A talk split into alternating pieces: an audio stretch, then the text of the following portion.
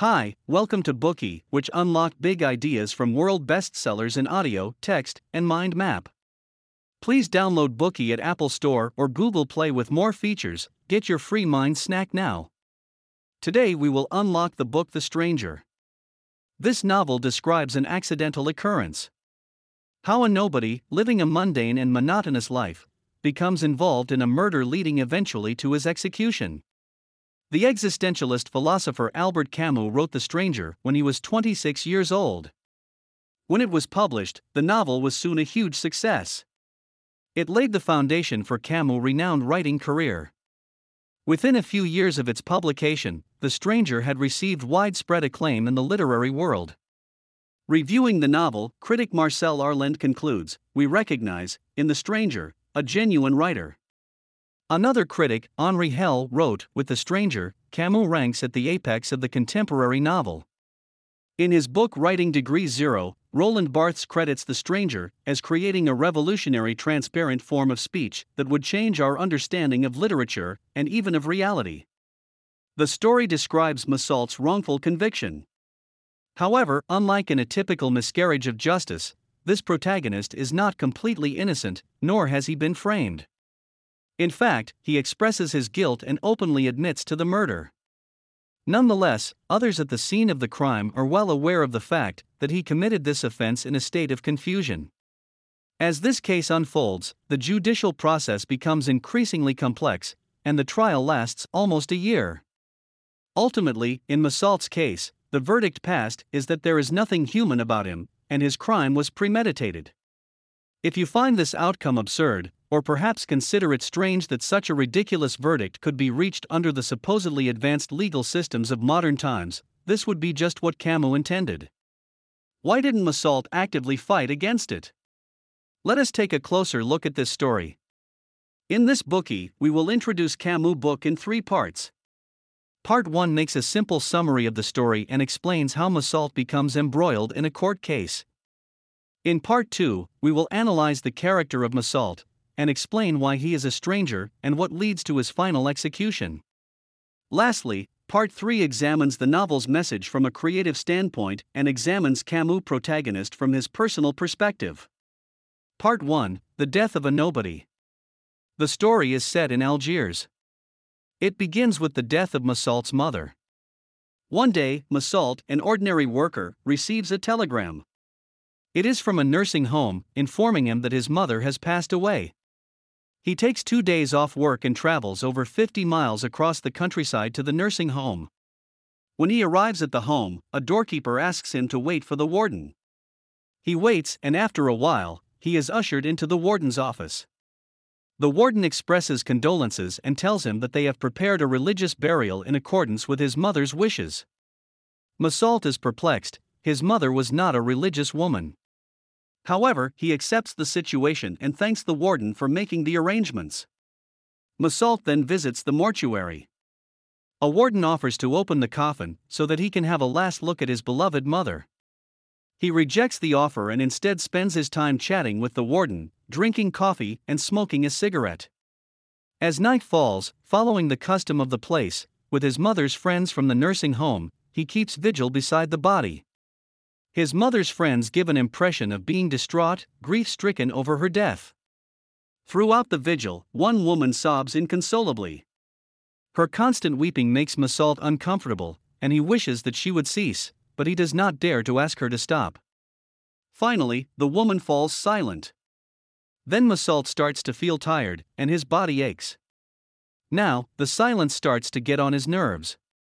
Quietly, he watches his mother's friends. They huddle together for the whole night, mostly in silence, but occasionally emitting strange noises. When dawn comes, the vigil ends. Everyone comes to shake his hand and say their farewells as if they had known him for a long time. On the morning of the funeral, the weather is fine with the sky mottled red and a pleasant salty tang in the breeze. Meursault thinks to himself that if it wasn't for his mother, he could go out for a walk and enjoy nature. Instead, he has to wait in the yard to join the grim funeral procession. As the sun rises higher and warms his feet, the wait for the funeral is finally over. Meursault goes to the warden's office to sign documents. Once again, the warden asks if he wants to see his mother a last time before they seal the coffin, and once again he declines. After completing the paperwork, the warden accompanies Meursault at the funeral.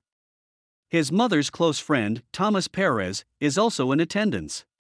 Other residents at the nursing home joked that Madame Meursault was Perez's fiancée. By the time the hearse with its cortege arrives at the church, the sun is already high in the sky. Meursault is impatient. He does not understand why everything is taking so long. Throughout the procession, the heat bothers him. So much so that he cannot think of anything else or communicate with anyone. By contrast, Perez weeps throughout the whole procession and finally collapses in a faint. After the funeral, exhausted, Meursault returns home and takes a long rest. The next day is Saturday. He decides to go swimming. At the pool, he runs into Marie Cardona, a former coworker. They used to have a thing for each other, but Marie left her job prematurely, and nothing came of it. In the evening, after their swim together, they go to a movie and end up spending the night at Meursault's place. After a few further dates, their romantic is getting serious. Meursault's neighbor is Raymond Sintès. Although he claims to be a warehouse worker, rumor has it that he's a pimp. Generally, Raymond's reputation is not good. He often drops by to chat with Meursault, who doesn't mind lending him an ear. Meursault finds Raymond an interesting chap and sees no reason to shun him. One day, Raymond tells Meursault about an altercation leading to a fight. The cause of the quarrel went back to Raymond's previous mistress. He generally treated her reasonably fair, but ultimately, when she betrayed him, he beat her. When her brother found out how Raymond treated his sister, he challenged Raymond. Raymond still felt angry that his mistress was disloyal, and believed he was justified in teaching her a lesson. He planned various schemes to lure her back. Eventually, he decides to write a letter. The message aims to trick her into coming back to him, and once he had deceived her and got her back, he would intimidate her and kick her out. Worried that he wasn't capable of writing a convincing letter, Raymond asks Meursault to write it for him. Meursault readily agrees to help. Raymond is delighted with Meursault's letter. And his plan works as expected. When his mistress returns, she is angry and slaps Raymond, and he gives her another violent beating. The incident brings about a visit from the police. Raymond then asks Meursault to act as his witness, and he is let off with a light warning. The incident strengthens Meursault and Raymond's friendship. One weekend, Raymond and his friend Masson invite Meursault and Marie to the beach. They all have a great time together.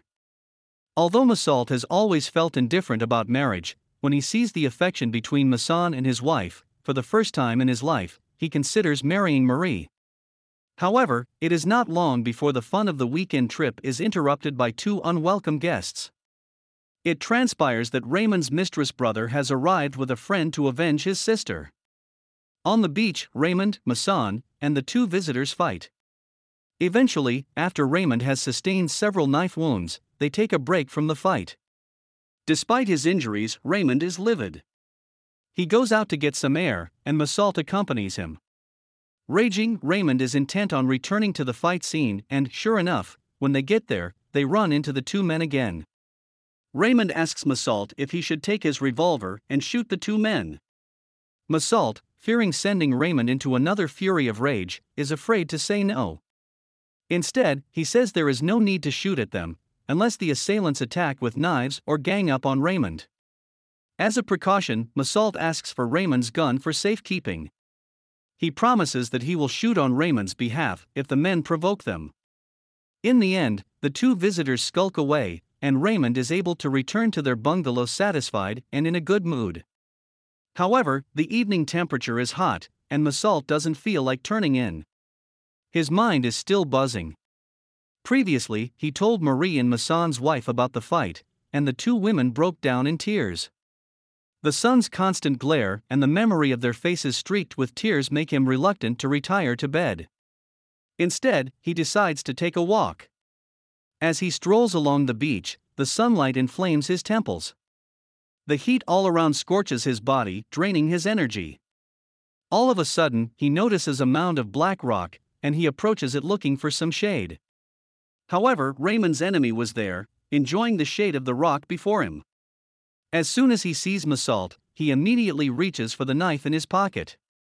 Meursault responds by gripping the revolver in the pocket of his jacket. The two men face one another, nearly 10 yards apart. If Meursault backs down, then nothing will happen. But the whole beach is pulsing with heat. The sun presses against his back, pushing him forwards. His veins bursting through his skin, beads of sweat form on his forehead. This makes him feel deeply uncomfortable, just as he felt at his mother's funeral. Under the scorching sun, he takes another step towards the rock, even though its shade wouldn't protect him. He doesn't know why he is compelled to go forward.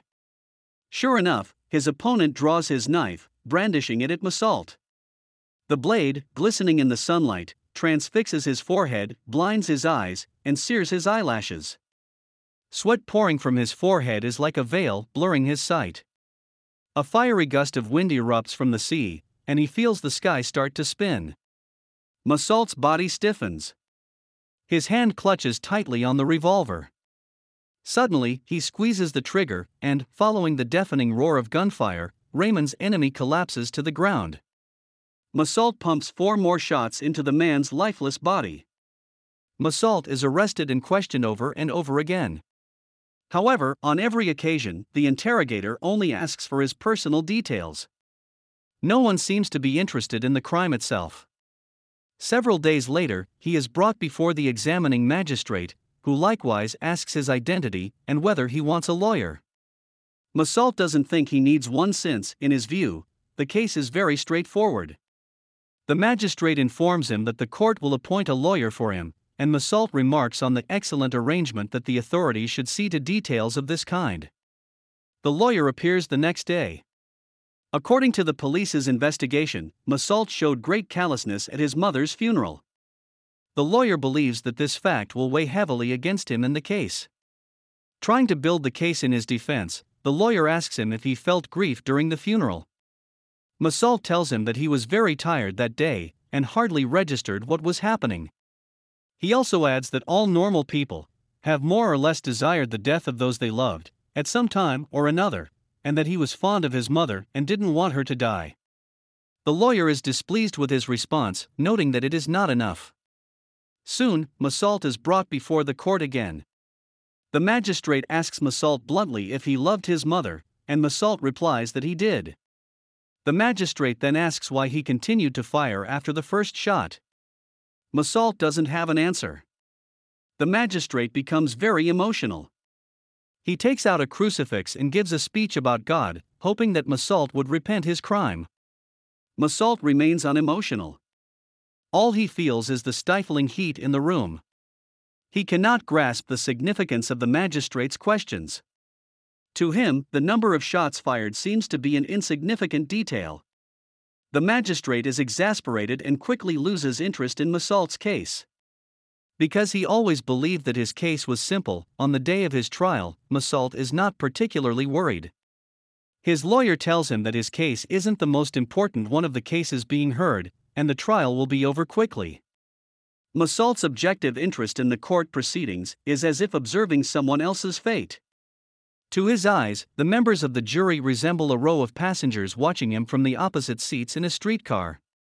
During his hearing, after asking for Meursault's basic personal information and briefly summarizing the case at hand, everyone's attention turns to his mother. The warden, the doorkeeper, Perez, Marie, and Raymond all take the stand as witnesses. Their testimonies reveal that Madame Meursault complained about being put in a home. Furthermore, after she died, Meursault didn't want to view her body, and instead spent his time at the mortuary drinking coffee and smoking cigarettes. Throughout the funeral, Meursault seemed totally calm. This information agitates everyone in the courtroom. They become enraged. When they learn that the very next day, he went swimming, watched a comedy, and even had carnal relations with a woman, they are even more furious. The knowledge cements everyone's impression of Meursault, and they no longer view him as in any way a decent person. Although Raymond's testimony is impartial, due to his poor reputation, it is met with suspicion. It counts even more against Meursault, the friend of a pimp. He is now seen as a man who indulged in the most shameful orgies on the day following his mother's death and killed a man cold bloodedly, in pursuance of some sordid vendetta in the underworld of prostitutes and pimps. Afterwards, the prosecutor and the defense lawyer argue their cases. The prosecutor aims to prove that Meursault's crime was premeditated. He believes that Meursault and Raymond conspired to trick Raymond's mistress into coming back to him with the intention of abusing her. Later, Meursault deliberately provoked Raymond's rival on the beach. After Raymond was injured, he took his gun so that he could return to the beach and use it to kill the rival. Meursault fired five shots to make sure he was dead. Throughout the trial, Meursault did not express his remorse, demonstrating that he lacked all humanity. People like him deserve to be punished. Meursault's defense lawyer argued that the victim was the first to provoke the fight. Meursault was a steady, conscientious worker who did his best by his employer and a dutiful son, who had supported his mother as long as he was able. The lawyer claimed the crime was a momentary lapse of judgment by a decent, hard-working young man and should not lead to the death penalty. Meursault is dying to join in the debate. He thinks to himself, damn it all, who's on trial in this court, I'd like to know. It's a serious matter for a man, being accused of murder. And I have something really important to tell you. But his lawyer believes he should stay silent. At last, when Meursault finally gets the chance to speak, he has become so frantic that his words trip him up. When he explains that his motive for the murder was because of the sun, people tittered. He soon falls silent, not trying to speak anymore in his own defense. Eventually, Meursault's execution takes place in a public place in the name of the French people. Today we are just sharing limited content. To unlock more key insights of world class bestseller, please download our app. Just search for BOOKEY at Apple Store or Google Play. Get your free mind snack now. Dir hat dieser Podcast gefallen? Dann klicke jetzt auf Abonnieren und empfehle ihn weiter. Bleib immer auf dem Laufenden und folge uns bei Twitter, Instagram und Facebook. Mehr Podcasts findest du auf meinpodcast.de.